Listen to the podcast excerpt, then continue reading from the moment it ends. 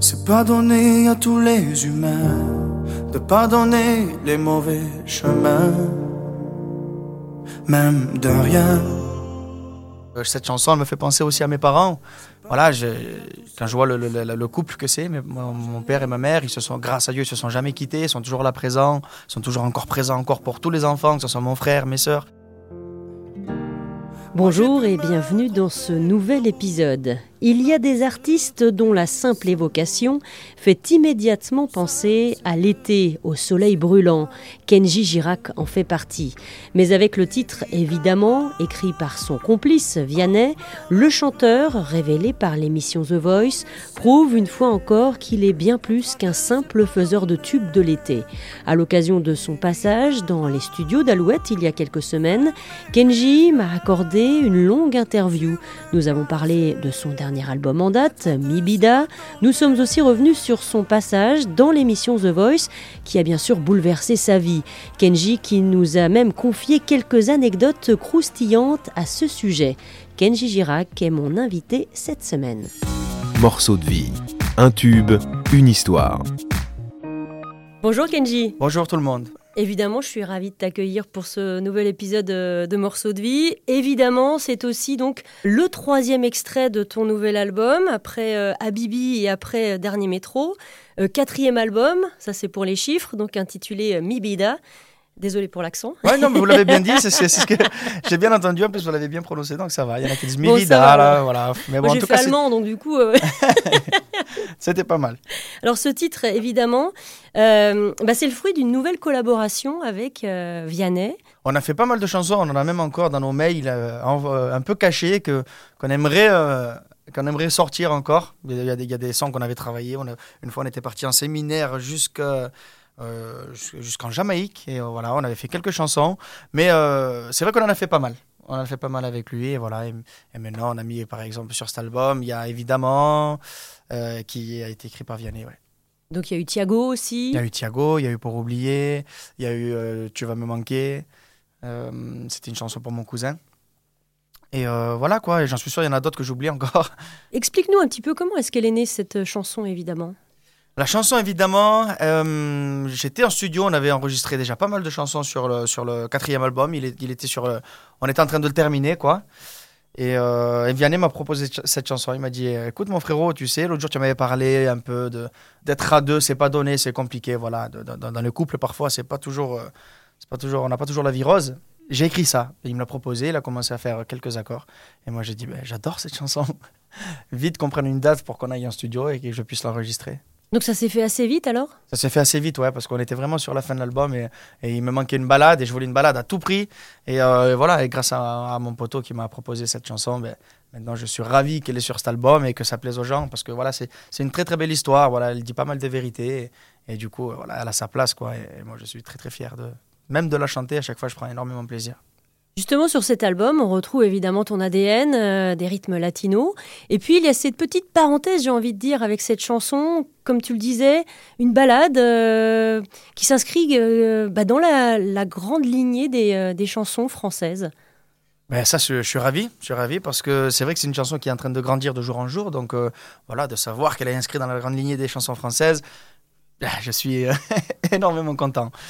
Et, et du coup, voilà, franchement, quand on a un bon message comme ça à faire passer, ben, ça devient des grandes chansons. Donc c'est pour ça que ça se travaille. faut avoir quand même assez de temps pour faire, pour faire des belles chansons comme ça. Mais bon, Vianney, lui, est tellement fort. Justement, dans tes chansons, c'est souvent l'amour euh, passion. euh, euh, et, là, c'est un amour eh bien qu'il faut entretenir. Comme tu disais tout à l'heure, euh, parfois le couple doit faire face à des aléas de la vie.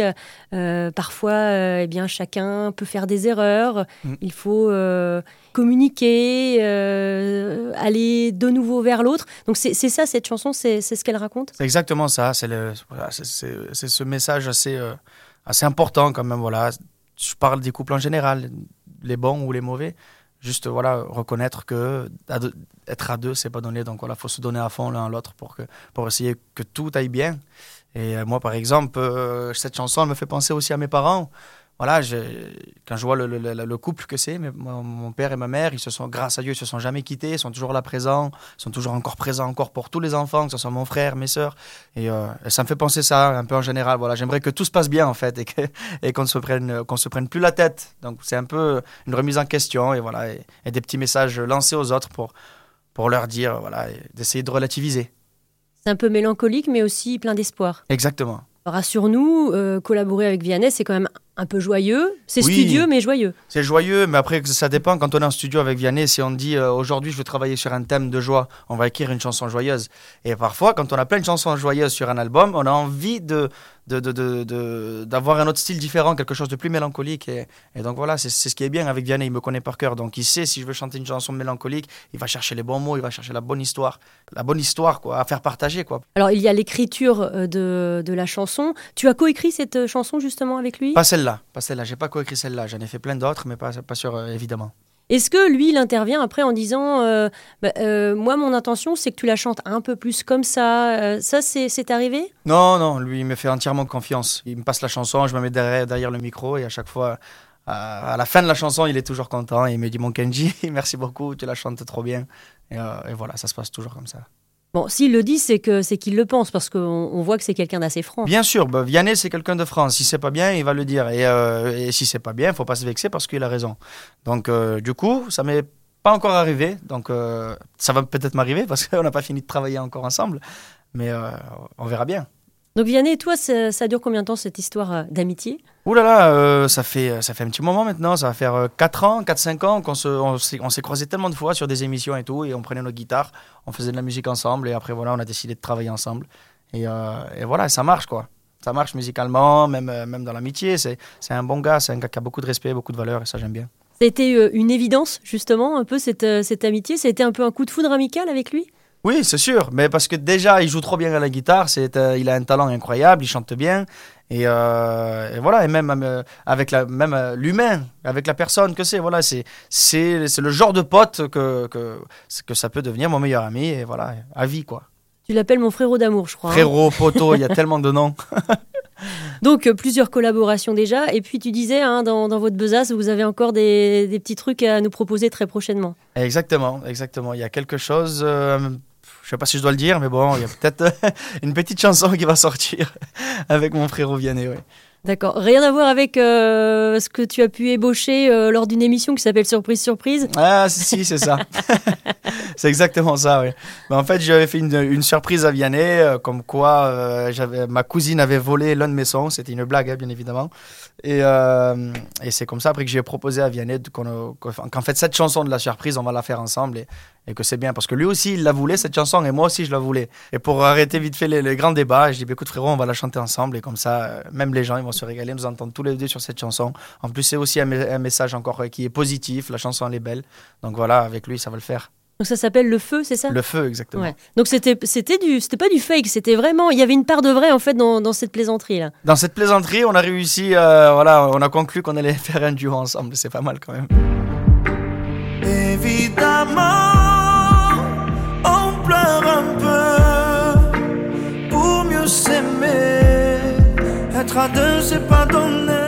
Alors il y a le clip aussi avec euh, une certaine euh, Ilona Smet. J'ai envie de dire pourquoi elle? Ilona. Alors pourquoi Ilona Smet? Parce que déjà le clip, l'image du clip que je voulais, je voulais une fille assez jolie et, qui reflète un peu l'image de Paris. Voilà, les filles de Paris ont quand même un, style à elles, assez personnel. Et en plus, voilà, l'histoire de la famille. J'ai chanté avec son grand-père, je connais son père, je l'ai vu dans, je le connais pas personnellement. Enfin, je l'ai déjà vu, rencontré deux, trois fois. On a parlé vite fait de musique et tout. Donc voilà, j'ai vu que l'histoire, elle était quand même pas mal. Il y avait quelque chose à raconter. Dès que j'ai pensé à Ilona Smet, euh, je me suis dit que si elle acceptait de faire le clip, l'image du clip allait être euh, merveilleusement bien euh, tournée. Et en plus, voilà, elle s'est vraiment prêtée au jeu, donc je la remercie encore. Et c'est une fille très sympathique, vraiment gentille. Et voilà, elle a beaucoup de talent, quoi. Donc Ilona Smet, alors on rappelle pour ceux bah, qui, vivrait sur Mars, par exemple, que c'est la, petite fille de Johnny Hallyday, et évidemment la fille de, David Hallyday.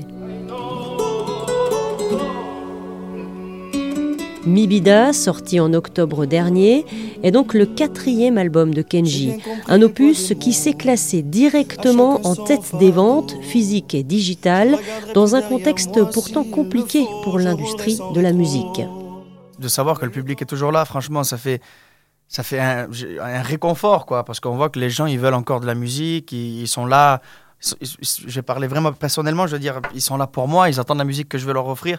Et franchement, ça, c'est un sentiment qui est vraiment trop fort, trop bon à vivre. Parce que maintenant, ça va faire 7 ans que je fais de la musique en professionnel, que toutes les musiques que je fais et que je travaille, c'est vraiment aussi pour, pour mon public aussi. Je, je, fais en fonction d'eux les messages que je veux passer. Euh, je pense vraiment à eux à chaque fois dans toutes mes chansons, dans chaque album que je vais sortir. Et là, de voir qu'ils sont là en train d'attendre mon album et, de le faire marcher, même en pleine période de Covid comme ça, ou alors que tout était fermé, ça me touche. Ça me touche vraiment. Et comme je le dis à chaque fois, je pourrais jamais les remercier assez. Mais en tout cas, en tout cas, voilà, j'ai de la chance d'avoir un public comme eux. Et Kenji vient de repartir en tournée, une cinquantaine de dates au programme jusqu'au printemps 2022, avec notamment quelques festivals cet été. Il va y avoir toutes les chansons des, albums précédents, tous les, tous les Gold, Gitano, Andalouse, Les yeux de la Mama, tout ça, ça va être... Ouais, ça commence à compter en fait. Hein. On se dit qu'il y, a quelques tubes quand même. Hein. Ça y est, ouais. ça, commence, ça commence à faire. depuis que tu es euh, dans le monde euh, professionnel de la musique. Euh, est-ce que tu as un souvenir particulier en tête? Alors d'ailleurs, que ce soit positif ou négatif. Hein. Oui. Oh, ben, je commençais par le négatif parce qu'il vaut mieux finir avec quelque chose de. Ben, le, le, le, petit passage qui était quand même très désagréable, c'était que je devais terminer ma tournée. Euh, à, l'étranger. C'était la première fois que je chantais à Miami, Los Angeles. J'ai toujours voulu chanter là-bas. Et, euh, je devais faire trois concerts, un au Canada aussi. Et du coup, à, cause du Covid, il a fallu que j'annule ces, derniers concerts. Voilà, si j'avais pu les faire, ben, la tournée elle serait terminée vraiment euh, incroyablement bien. Mais bon, voilà, je me dis que ça va être repoussé pour plus tard et que j'espère aller chanter dès qu'on pourra, réorganiser quelques concerts là-bas à l'étranger. Et voilà, ça c'était le mauvais passage de la tournée. Et, euh, sinon, les, franchement, les bons souvenirs que j'ai, c'est voilà, je me rappelle de ce public sans masque, sans, virus, tout ça, tout le monde, tout, le monde, tous ensemble en train de se régaler, en train de profiter de la musique. Ça, ça manque énormément. Bella, bella, bella, bella. Elle répondait ton nom de veille, du coin ne voulaient pas lâcher là. Elle faisait trembler tous les villages. Les gens me disaient, méfie-toi cette ville-là. Elle répondait ton nom de veille. Les gens du coin ne voulaient pas lâcher là. On parlait de Vianney tout à l'heure. Euh, vous avez un point commun, et eh bien, c'est The Voice. Oui. Tu as remporté euh, la troisième saison. C'était 2014, 2014, oui. Tu étais dans euh, l'équipe de Mika. Quel souvenir tu gardes de cette aventure? Ah, c'était c'est des bons souvenirs. C'est loin C'est loin, c'est loin. ça fait déjà sept ans. Ça passe trop vite. J'ai pas vu les, ces sept années passer. Et du coup, voilà, j'en tiens vraiment des souvenirs incroyables. Quand je reviens à The Voice, même pour quand j'ai tourné les Kids et tout ça, ça, me, ça me fait ça me fait penser à mes débuts. Et du coup, j'ai toujours ce petit, ce petit côté, euh, ce petit côté joyeux quand je vais là-bas parce que voilà, je connais toutes les équipes, tout le monde est, tout le monde est sympa. Et franchement, voilà, c'est des bons souvenirs. Grâce à Mika, j'ai réussi à, à m'adapter un peu à la scène parce qu'au début je n'étais pas habitué à la scène. Ça faisait ça faisait peur les caméras j'avais peur des caméras. On n'a pas l'habitude. Dès qu'on arrive comme ça d'un seul coup derrière un micro moi je chantais dehors à la base. J'ai appris la musique comme ça. Et, euh, c'est là-bas que j'ai appris tout sur le temps en fait. Les caméras les micros les plateaux de télé. Et Mika a, réussi à me, à, me, à me donner confiance en moi parce que j'avais peur. Mais bon voilà quoi. Il m'a dit deux trois petits conseils que ça fait que l'aventure s'est bien passée et il m'a amené jusqu'au bout. Donc voilà. Merci Mika mais tu avais à peine 18 ans en fait. Hein j'avais pas 18 ans encore. Quand j'ai gagné The Voice, j'avais, euh, je venais de faire 17 ans. Tu avais fait d'autres auditions avant ou c'était vraiment euh, tu avais plongé dans le grand bain Ah non, c'était j'avais euh, j'avais jamais fait un plateau de télé, j'avais rien rien du tout, rien fait de, de tout ça. Moi, j'avais mis juste j'avais mis juste une vidéo sur internet pour avoir des j'aime et la vidéo, elle a explosé, elle a marché donc du coup tous les gens m'ont commencé à me proposer de faire un album euh, jusqu'à ce que le casteur de The Voice m'appelle et me propose de faire euh, l'aventure de The Voice. Et j'avais plus confiance à l'aventure de The Voice que, les, que des inconnus qui m'appelaient et qui me proposaient un album. Donc du coup, j'ai demandé à mes parents, papa, maman, euh, The Voice m'a appelé, qu'est-ce que je fais? Je le fais ou pas? Ils m'ont dit, mais bien sûr mon fils, fais-le.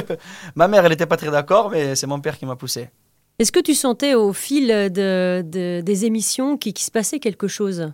Oui, ben, dès les premiers passages, il y avait déjà euh, des gens qui m'attendaient dehors. Il y avait à peu près 200 euh, personnes qui, euh, qui m'attendaient, qui, qui criaient mon nom. Je trouvais ça quand même incroyable.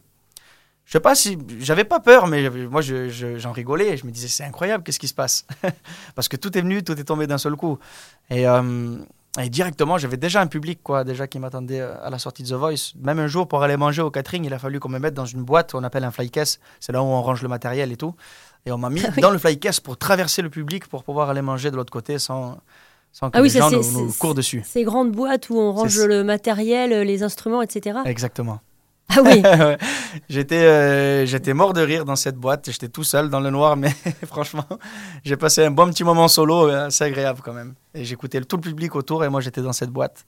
Et, et- et donc, tu, tu, tu dis, hein, ça, ça t'est arrivé un peu euh, comme ça d'un seul coup, euh, quand on a à peine 18 ans, est-ce qu'on arrive à garder les pieds sur terre? Euh, moi, j'ai pas changé. Euh, Même euh, tout ce qui est arrivé, tous ces gens qui m'attendaient, justement, je prenais ça vraiment du bon côté. je- J'en profitais euh, d'une façon, euh, d'une façon euh, assez légère, je, voulais, je, je veux dire, mais sans m'envoler en fait. Je m'en rendais compte juste que c'était incroyable et que j'avais une opportunité à saisir, une chance. Et, euh, et voilà, je l'ai fait sans trop m'oublier. Et je pense que c'est grâce à ça, ça m'a permis euh, de- de- de- d'en être là aujourd'hui et de durer encore sept ans après. Et j'espère que ça va encore continuer. Et quand tu as euh, remporté l'émission, qu'est-ce qui s'est passé dans, dans ta tête? T'as t'as réalisé? J'ai eu peur. Quand j'ai gagné l'émission, j'ai eu peur. Je me suis dit, ouh là là, ça y est, c'est bon, ça commence pour de bon. Maintenant, qu'est-ce que je vais faire? Ben écoute, je vais faire de la musique, je vais faire mon album parce que c'était ce qu'on m'avait promis de faire un album. C'est le, le deal avec, euh, avec The Voice. Et euh, Jennifer, quand j'ai gagné, elle m'a dit quelque chose qui m'a fait très peur. Elle m'a dit, ouh là là, mon chéri, t'es pas prêt. Maintenant, tu vas vraiment travailler. Et ça, j'avais eu peur. Je me, suis vu partir longtemps de mes parents et euh, pas rentrer pendant des mois. Et ça, ça m'avait fait un peu peur. Et, euh, mais vite fait après, j'ai compris comment que ça, voilà, ça marchait. C'était fallait aller faire des radios, fallait euh, voilà quoi, expliquer un peu cette victoire, euh, la, la musique que, j'avais envie de faire juste après. Fallait que je comprenne tout ça, fallait me laisser un peu le temps. Finalement, c'était un bon conseil. Mais c'était un bon conseil, voilà. C'était, c'était brut, mais c'était un bon conseil. Donc, sept ans après, cet album, Mibida. Et puis, donc, il y a euh, eu une euh, réédition euh, en février dernier. Une édition, oui, quelques titres acoustiques pour euh, écouter des chansons un peu plus pures. Voilà, c'est. En fait, avant qu'on fasse tous ces albums, les, les, les, chansons, on les fait avec une guitare des fois, juste guitare-voix. Et euh, je trouve que c'est bien des fois de, de, de- voilà, d'é- d'épurer un peu euh, cette musique et de- d'enlever tout ce qui est électronique et le faire vraiment pur à la guitare et avec une voix. Et quelques petits instruments qu'on joue à côté quoi, avec les musiciens, qu'on appelle ça des cajones, tout ça. C'est plein d'autres instruments. Tu viens d'une euh, communauté, vous avez euh, euh, de, de fortes traditions. Euh, Qu'est-ce qu'on peut te souhaiter, toi, pour te porter bonheur? Pour me porter bonheur, la santé. La santé, ça me va très bien. Pour moi, pour la famille, pour tout le monde d'ailleurs. Voilà, et à partir du moment qu'on a la santé, on peut faire quelque chose juste après, derrière. Mais au moins, très important de faire attention à soi, à la famille, à son entourage, aux gens qu'on aime. Eh bien, merci beaucoup, Kenji, Merci à vous, pour ta sincérité, ta générosité. c'est gentil. Et à très bientôt sur scène. À très bientôt. Euh, J'attendrai pas demain. J'aimerais que toi tu fasses de même. Je veux te montrer le chemin et t'accompagner à tout jamais. Elle vient Un grand merci à Kenji Girac qui passera forcément près de chez vous très prochainement. Merci d'avoir écouté cet épisode et merci d'être de plus en plus nombreux au fil des semaines à écouter Morceaux de vie.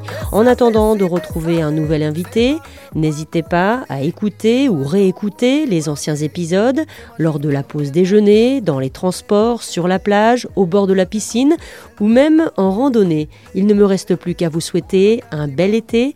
À très bientôt.